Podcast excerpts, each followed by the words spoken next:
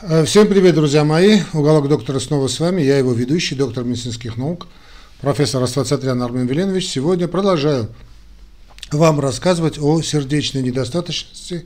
Сегодня последняя у нас э, лекция, посвященная этой теме. Фактически у нас получилась тетралогия. Да, у нас четыре лекции. И эта сегодняшняя лекция, она последняя. Я вам напоминаю, что вы смотрите «Уголок доктора». Я его ведущий, доктор медицинских наук, профессор Аствацатрян Армен Веленович. Веду этот цикл лекций. Итак, это четвертая, четвертая глава. И здесь я хотел бы что-то вроде преамбулы сказать, что э, значит, о той цепочке, о которой я много говорю, она очень как-то вам понравилась. Снова я хочу эту цепочку значит, для вас повторить, чтобы это было бы понятно, о чем идет речь. Это цепочка, вот этот континуум, который начинается в очень молодом возрасте. Э, некоторые считают, что и вообще в подростковом возрасте. Один из этих некоторых ваш покорный слуга. Так вот, в самом юном возрасте у нас начинается метаболический синдром, то есть нарушение метаболизма.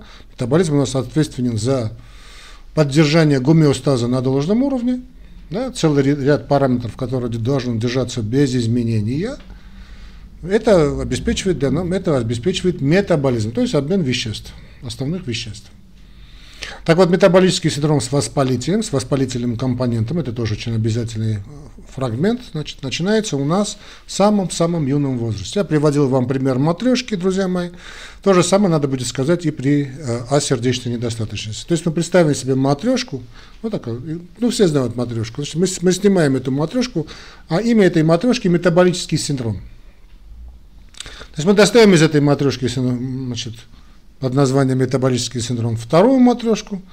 Эта вторая матрешка у нас называется атеросклероз. Тоже большая матрешка, но вторая по значимости.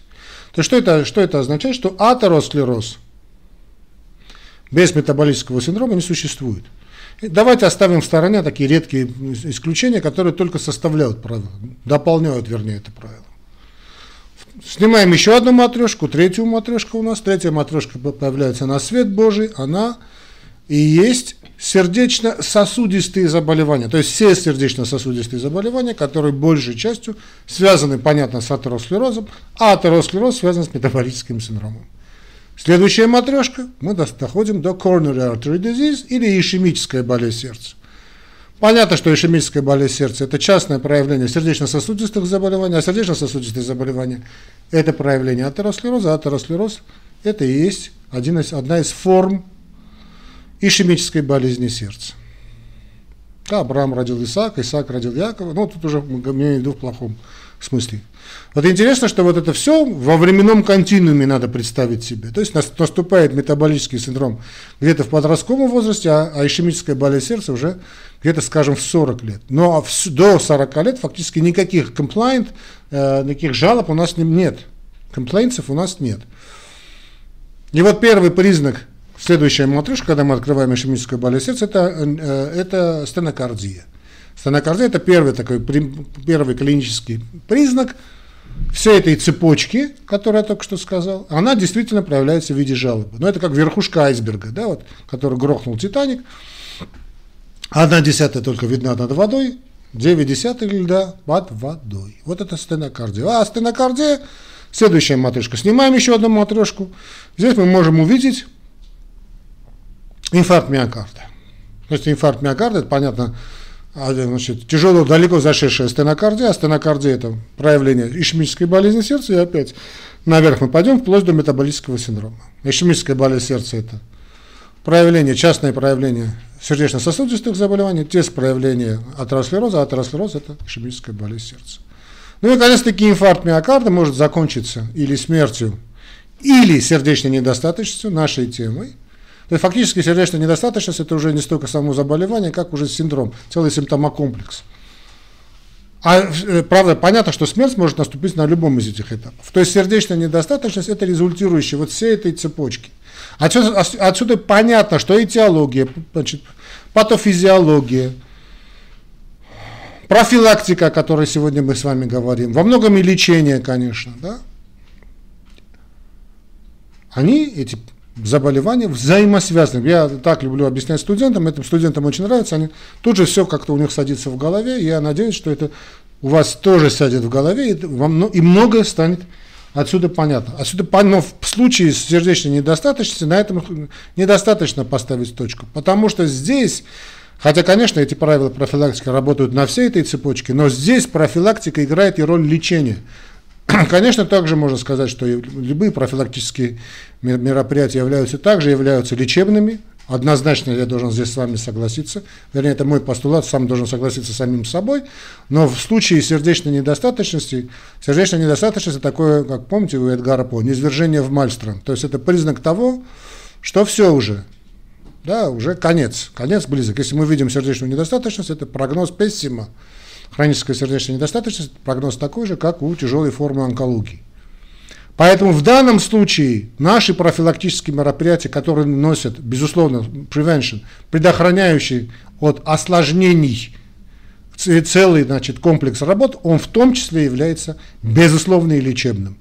Как и для всей этой цепочки. Поэтому а, работа с осложнениями сердечной недостаточности, да, а эти осложнения будут повторяться по все худшему худшему варианту. Первый раз больного отекло, одышка возникла, попал в больницу, ему дали большие дозы мочегонных, он пришел в себя, потом через некоторое время опять, потом опять, потом опять.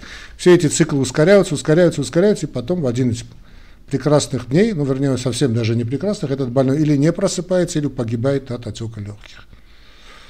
То есть он погибает в первом случае от, от дефибрилляции, да, то есть, вернее, простите, от фибрилляции желудочка, в ночью это обычно бывает, феномен густой крови, тем более на фоне больших дозах мочегонных, а здесь он, наш больной умирает, ну, или, или, или, да, то есть, ну, в любом случае, там и там бывает нарушение ритма, да, ну, просто ночью очень часто такие случаи, когда вы слышите, что больной просто не проснулся.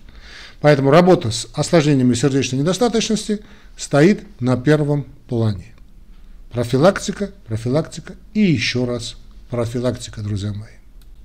И здесь на первый план выходит работа, то, что в англоязычных странах называется education, patient education, да, работа с больным. Но здесь я ставлю, и как и э, в гайдлайнах ставится на первое место также не столько, вернее, ставится работа, ну, там ставится работа самим больным, я бы все-таки поставил бы на первое место работу и больным, и с собственным больным, и с его окружением. То есть это работа с его родными.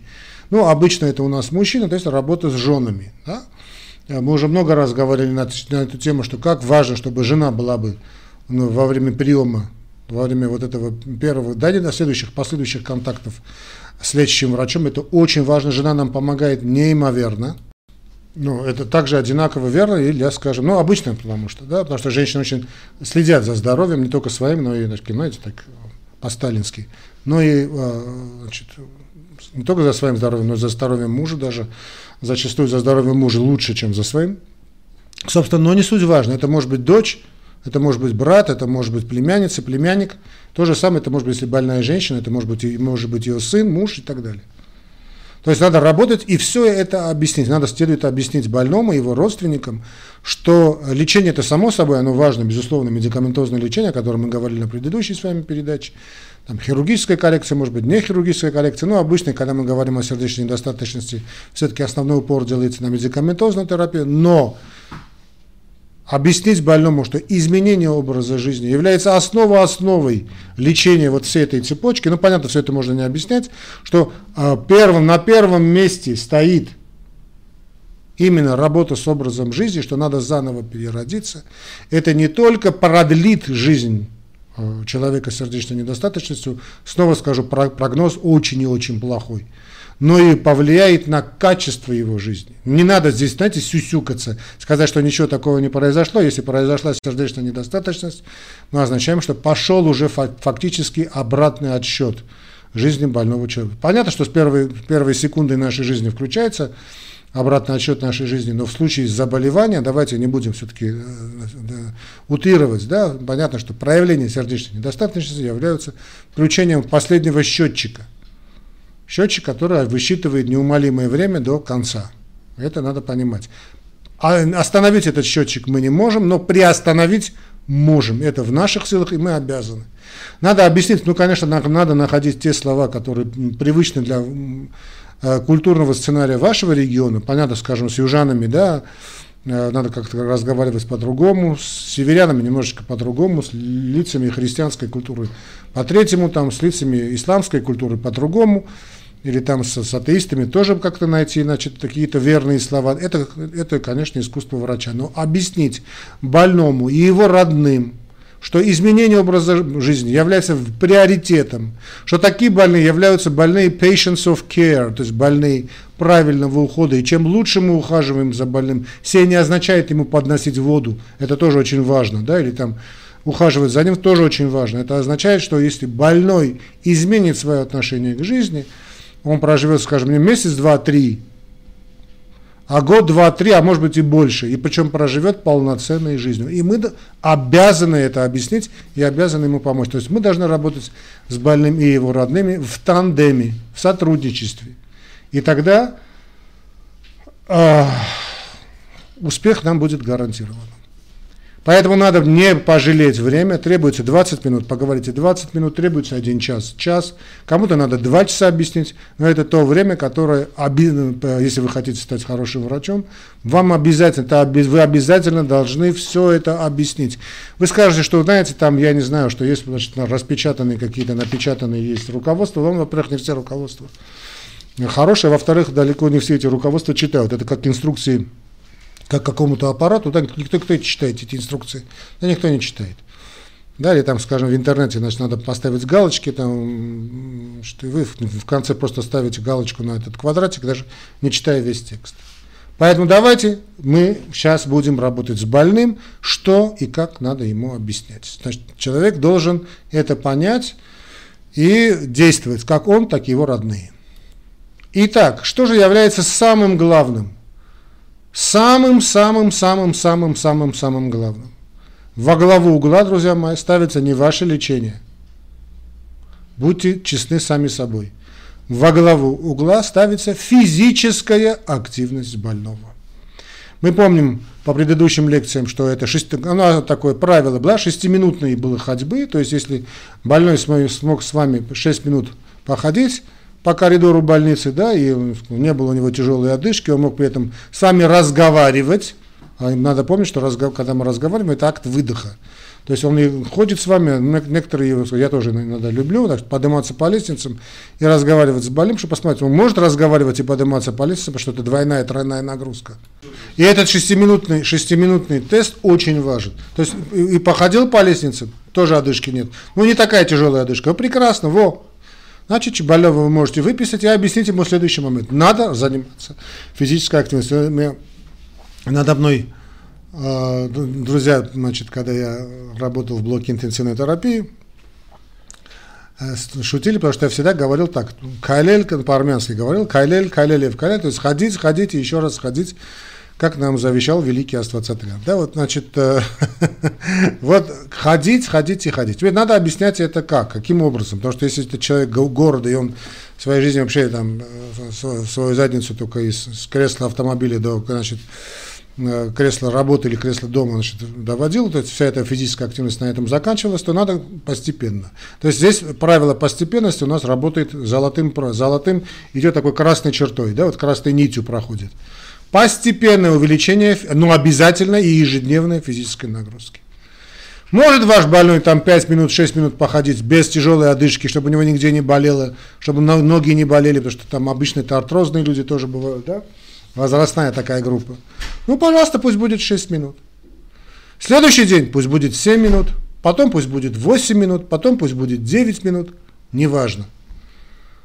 Важно, чтобы эта физическая активность была бы регулярной жарко здесь тогда, регулярный. Это мы должны понять.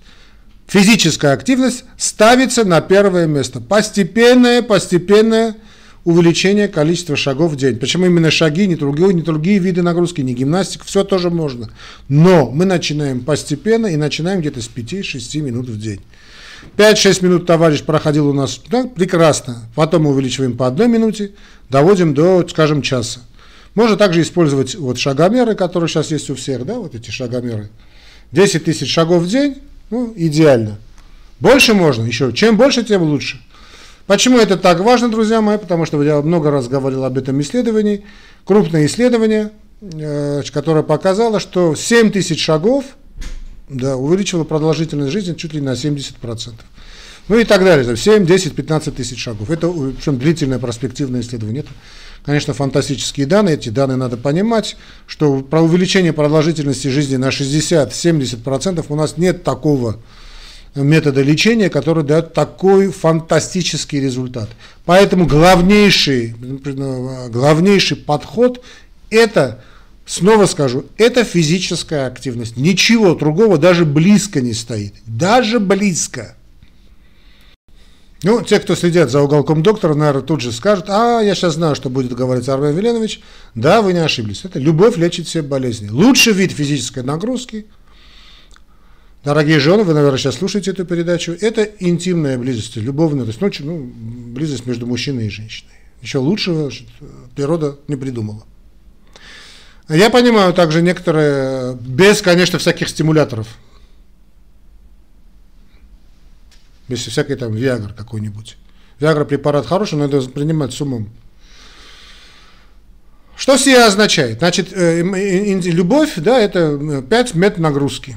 То есть нагрузка, которую может выдержать сердце, это 5 мет. Мет это метаболическая единица нагрузки. Значит, мет один – это нагрузка на нашу сердечно-сердечную сосудистую систему в состоянии покоя. То есть 5 раз больше – это э, любовь.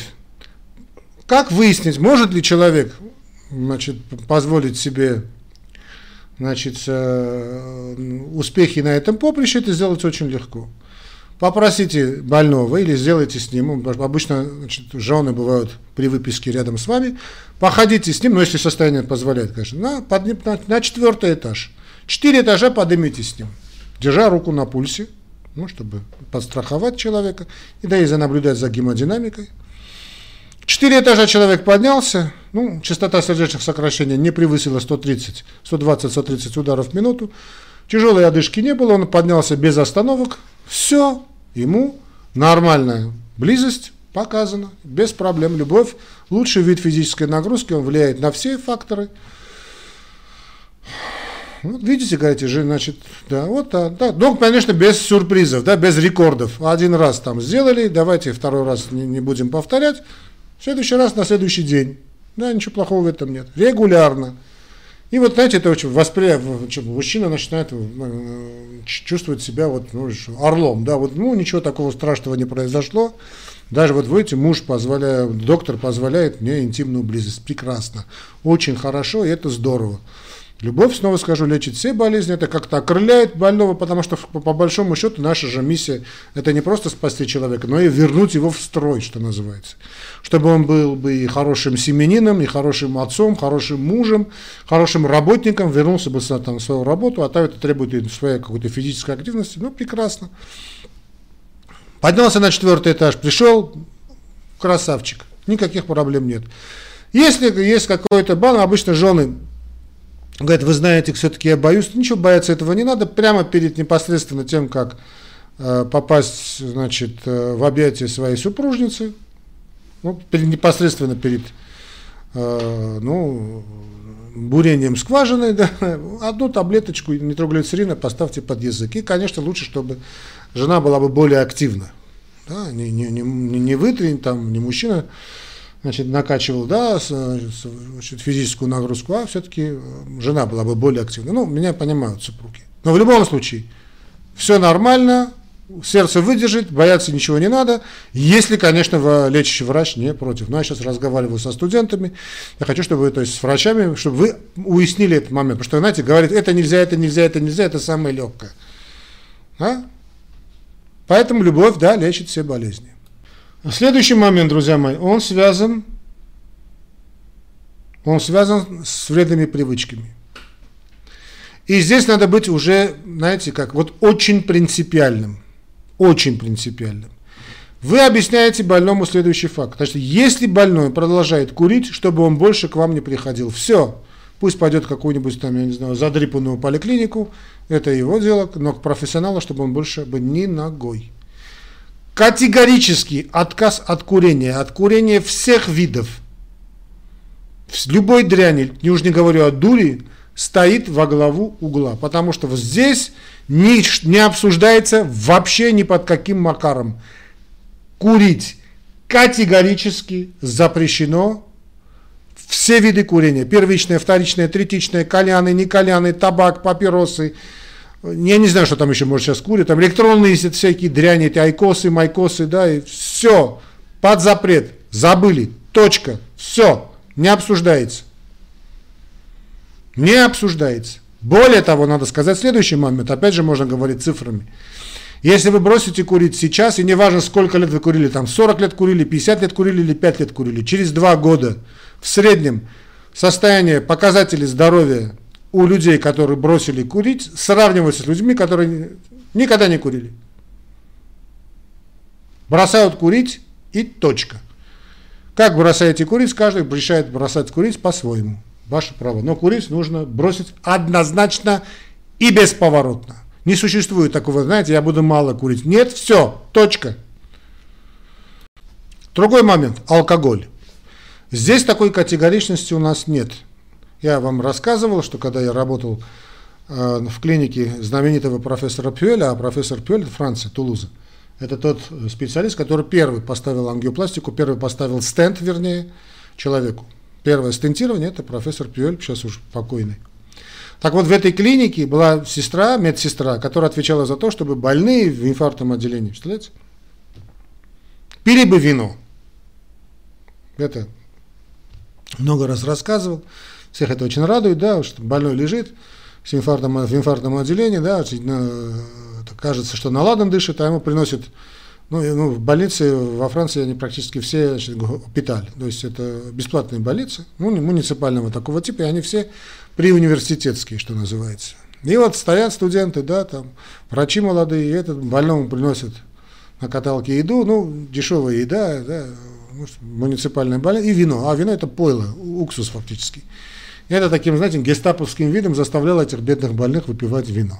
Все означает, что алкоголь можно пить, но тут есть один момент. Значит, если вы не можете остановиться на одной рюмке, но надо объяснить больному, то лучше его не пить вообще. А если у вас такая есть культурная традиция, культурный сценарий, вы, значит, в семье у вас принято, ну, скажем, моей семье, я помню, мой дедушка и папа, да, обязательно во время еды выпивали.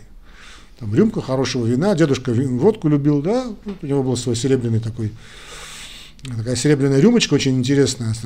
Да, нам даже детям прикасаться к этой рюмочке было запрещено. Но не, важно, то есть в семье у нас была такая традиция, за столом и бабушка наливала значит, с едой, когда подавала еду, такая была хорошая патриархальная семья, царство им небесное, и бабушке, и дедушке, маме, папе, значит, ну и всем, кто сейчас меня слушает, кто родители, которых у Господа Бога, царство им всем небесное, ну а те, кто живы, долгие годы счастливой жизни, здоровой жизни. И вот всегда подается. Если есть такая традиция, то пусть, пусть эту традицию можно продолжить. Никаких проблем в этом нету. Понятно, что значит, если прием лекарств запрещен с алкоголем, значит запрещен. Если не запрещен, то не надо запивать значит, лекарство, вернее, закусывать э, водочку вашу лекарством. Э, ну, дозировки следующие. Значит, одна рюмка крепкого напитка или бокал вина во время приема пищи. Это даже более чем полезно. Это даже очень хорошо. Так что, пожалуйста, никаких. Ну, можно и пиво вместо, вместо вина. Или некоторые любят коньяк, некоторые любят виски. Но это уже крепкие напитки, значит, один бокал. То есть, простите, одна рюмка, один дринк, да, или виски, значит, ну, не знаю, какая страна, но рюмка 30-40. Пожалуйста, во время еды. За мое здоровье. Давайте. Что касается алкоголя, вот, э, простите, что касается воды, алкоголя можно сказать, вода, сейчас, что касается водки, а сейчас от водки переходим к воде. Значит, вот тут знаменитое правило воды должно, надо принимать, то есть 2 литра воды в день надо принимать с осторожностью. Значит, понятно, что больным сердечной недостаточностью ограничивается водяной режим, но тут тоже не надо доводить, друзья мои, до абсурда. Э, надо сказать, объяснить следующее. Значит, если вас тянет на воду, значит, есть какой-то значит, какой запрос организма. Помните правила воды. За полчаса до основного приема пищи, здесь нужен режим дня, режим дня скажем чуточку позже. Значит, за полчаса до приема пищи вы принимаете стакан воды. Во время, собственно, приема пищи воду пить нельзя, кроме чая, без, без сахара, конечно. Проходит час после еды, вы пьете воду. Пожалуйста, никаких проблем. Да, то есть э, тут надо понимать, что количество жидкости, то зависит, многое зависит от состояния сердечно-сосудистой степени, системы, от степени сердечной недостаточности, безусловно, чтобы не впадали бы в отек, да, э, больные ваши. Но а полностью, знаете, такие жесткие режимы, это очень неправильно. В гипонатремию вы можете вогнать вашего больного, потом оттуда не выберете, не вытащите вашего больного. Некоторые больные любят минеральную воду, пусть пьет минеральную воду. Но воду пить надо. Что здесь и жарко, и больной там потеет, так пусть чуточку воды будет больше. Не закрывайте доступ человека к воде. Помните, что э, сама, сама вода тоже является мочегонным средством. Хорошо? Поэтому нет такого жесткого запрета, который раньше думали. Э, что касается соли, соль при сердечной недостаточности. Здесь надо сказать, что постепенно, постепенно вот это кардиологическое сообщество, но оно очень консервативное, отходит от такой жесткой рестрикции, от такого жесткого запрета на потребление значит, натрий хлор. Если раньше это было, знаете, доводили до абсурда, то сейчас уже как-то вот так более спокойно к этому относятся. Я скажу следующее, значит, правило, когда вы разговариваете с родными, знаете, скажите так, да давайте, значит, так, не досаливайте пищу. То есть еда уже есть, попробуйте эту пищу, потом делайте соль, потому что есть такие товарищи, которые солят еду без того, чтобы попробовать.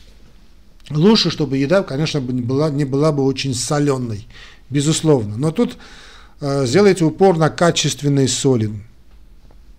Что это означает? Что лучше, чтобы на столе была бы не солонка с хорошей, качественной солью. Это, кстати, касается не только больных сердечной недостаточностью, это касается всех. То есть это должна быть морская соль. Но, но не для ванны, а для столовая морская соль.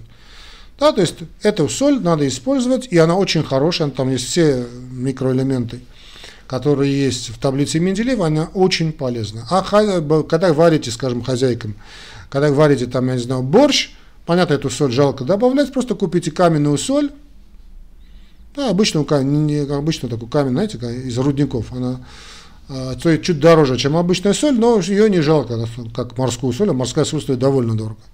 То есть используйте такую крупную соль при варке значит, жидких таких больших обедов, да, а, и делаете значит, нормальное соление, чтобы было бы, а потом человек пусть это поест. Никаких вопросов в этом плане нет.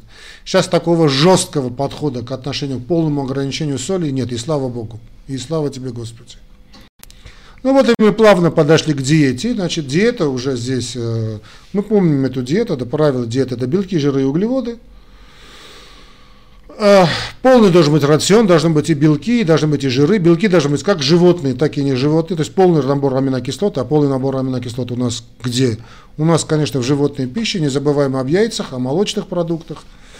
А также не забываем и о растительных белках, они тоже нам нужны, ну, особенно больным сердечной недостаточностью. Очень нам нужны и жиры, Значит, э, надо понимать, что тут большая нагрузка на легкие, а легкие работают сурфактантом, это животные жиры, поэтому лучше всего, конечно, яйца работают. Рыбий жир работает прекрасно, рыба, рыба жирная рыба, тоже очень хорошо. А, здесь просто надо понимать, что еда должна быть просто качественной, максимально качественная еда. То есть здесь надо или готовить самому, ну или есть в какой-нибудь, кафешке, которой вы доверяете. Но еда должна быть, это не фастфуды, конечно. Еда должна быть очень качественной, должна быть полноценная, разнообразная пища. Больной должен, если есть аппетит, а, кстати, аппетит это хороший признак, пусть есть столько, сколько э, значит, сердце его пожелает. Потому что, ну, понятно, не переедать тоже не надо, да, но помним, да, выпили стакан воды, через полчаса сели за завтрак, обед или ужин, значит, воду во время еды пить нельзя, еда должна быть по правилу русской кухни, первое, второе, третье, а третье у нас будет десерт. Какой, значит, то есть есть практически можно все, чтобы это не было бы полуфабрикаты, чтобы это не было бы пересоленное, уже не говоря пересахаренной пище.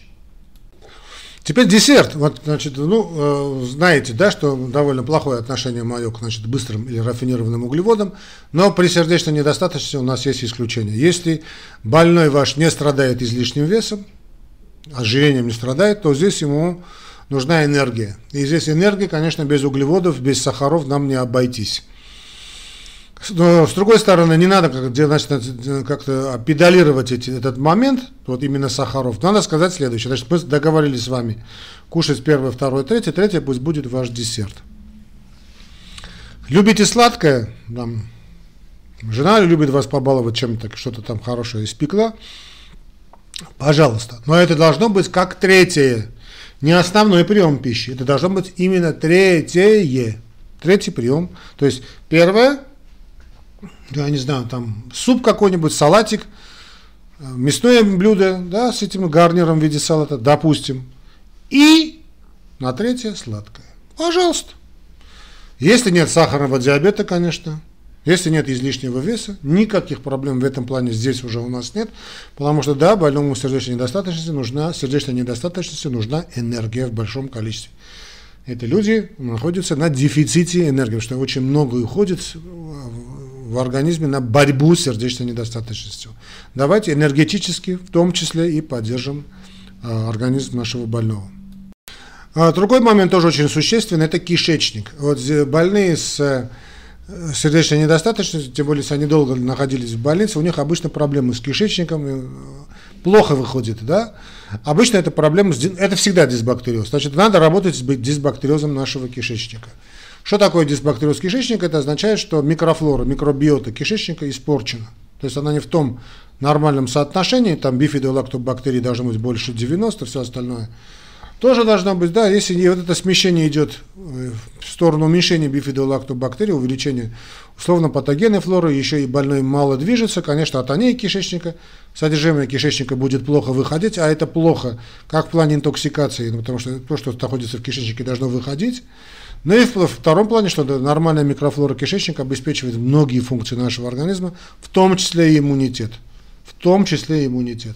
Как помочь? Помочь помогаем мы в виде фруктов и овощей. Это, это растворимая и нерастворимая клетчатка, то, что очень необходимо нашему, нашему кишечнику, и давайте подкармливать еще им, э, значит, это еда для кишечника, да, кроме всего прочего, но и, значит, можно и э, давать вот молочку. Вот это кисломолочные продукты на ночь, да, ряженка, кефир, мацун армянский. Вот это очень хорошо. Помним, что значит, кишечник наш должен работать идеально. Если кишечник вашего больного работает хорошо, почки работают хорошо, желчный пузырь, а это жирная пища. Желчь работает на жирной пище. Работает хорошо, то есть выделительная система работает нормально, вы можете быть спокойным за вашего больного сердечной недостаточностью. Отсюда понятно, что существует режим дня. Вот режим дня больного сердечной недостаточностью должен соблюдаться непри... беспрекословно. Вот знаете, вот так. Орднунг, да, вот. Это вот в это время, это вот в это время, это вот это время. Что это означает? Как доброе советское время. Завтрак в одно и то же время. Обед в одно и то же время. Ужин в одно и то же время. Физическая активность, там прогулки, скажем, в одно и то же время. Сон в одно и то же время. Послеобеденный отдых – все должно быть по расписанию. Скажем, даже близость с дамой тоже по расписанию. Скажем, каждый вторник и четверг у нас этот день. Пожалуйста. Нужен режим дня. Режим дня нужен, во-первых, для того, чтобы вырабатывалась, вырабатывалась привычка. А привычка есть условный рефлекс. Мы помним по урокам физиологии, что условный рефлекс – да, вот лучше, лучше всего, там, помните, зажигалась лампочка, там э, играл будильник, звенел будильник, звоночек, да, у собаки фистулы вырабатывалось пищеваритель, вырабатывались пищеварительные соки. Это факт. А, то есть это привычка, да? Нужна нам, и, кстати, нужно и здоровому человеку, а больным сердечной недостаточностью особенно. Режим дня, чтобы организм был готов как к приему пищи, как прогулки на свежем воздухе, был бы готов от, от, отойти ко сну, был бы готов на близость, да ко всему. Значит, организм должен знать, это его время, надо, надо подыграть свои, значит, э, свои биоритмы, синхронизировать, а это э, в течение двух-трех недель все работает синхронно. Это вопрос привычки. Через три недели все уже, все идет как по часам. И это очень хорошо. Все не означает, что надо жить как роботы. Но придерживаться жесткого графика правильно и нужно. И нужно. И ну и наконец это входит по большому счету в режим дня, это полноценный отдых. Таким людям, больным сердечной недостаточностью, недостаточностью нужно отдыхать. Отдыхать и набираться силенок. То есть полноценный сон, надо обеспечить полноценный сон. То есть засыпать до полуночи, если вы не смогли 8 часов сна нагнать в течение дня, нагоните 1 час, 2 часа после обеденного отдыха. Ничего плохого в этом нет. Чувствуете, что хотите поспать чуточку дольше, поспите чуточку дольше. отдохнуть нужно. Вы скажете, что и прогулка на свежем воздухе тоже отдых. Да, с одной стороны, но здесь также нужно просто вот ничего не делать, просто вот так отдыхать. Прогулка на свежем воздухе, безусловно, я оставлю это на первом месте, но здесь мы идет что-то об отдыхе, именно когда, чтобы вот так расслабиться и просто ничего не делать, вот отдохнуть, выспаться наконец-таки. Очень и очень важно. Ну, друзья мои, вот и все, все, что я хотел сказать, что касалось профилактики, а следовательно и лечения осложнения сердечной недостаточности. Мы с вами закончили большой курс лекций по сердечной недостаточности. Я вас благодарю за ваше внимание. Не забывайте подписываться на наш канал, вот нажмите на колокольчик. И тут очень также важно, друзья мои, поддерживать наш канал и материально. Что без вашей материальной помощи наш канал просто закроется. Да. Поэтому да, не скупитесь, не скупитесь. Как сделать донаты, как помочь, вы можете найти в описании к этому ролику. Это очень легко, чрезвычайно просто. Э, нажмите просто на значит, знак. Я там в описании к этому ролику вы найдете. Там Яндекс. Это система Яндекс, российская система, где бы вы ни находились, вы можете нам помочь. Ну, также можно и какие-то более традиционные методы. Э, вторая опция, там Яндекс Мастеркард, Яндекс Мани, Юмани это сейчас называется, это бывший Яндекс кошелек. Также можете перейти на мой основной аккаунт, уколок доктора, э, выбрать там спонсорство и выбрать тот метод спонсорства, который вам удобен и вам по карману. Все, друзья мои, я вас всех обнимаю. До новых встреч. Дальше также будет интересно. Ставьте ваши лайки, комментируйте, э, нажимайте на колокольчик. Ну и не забывайте, наконец-таки, нас поддерживать и материально. Пока.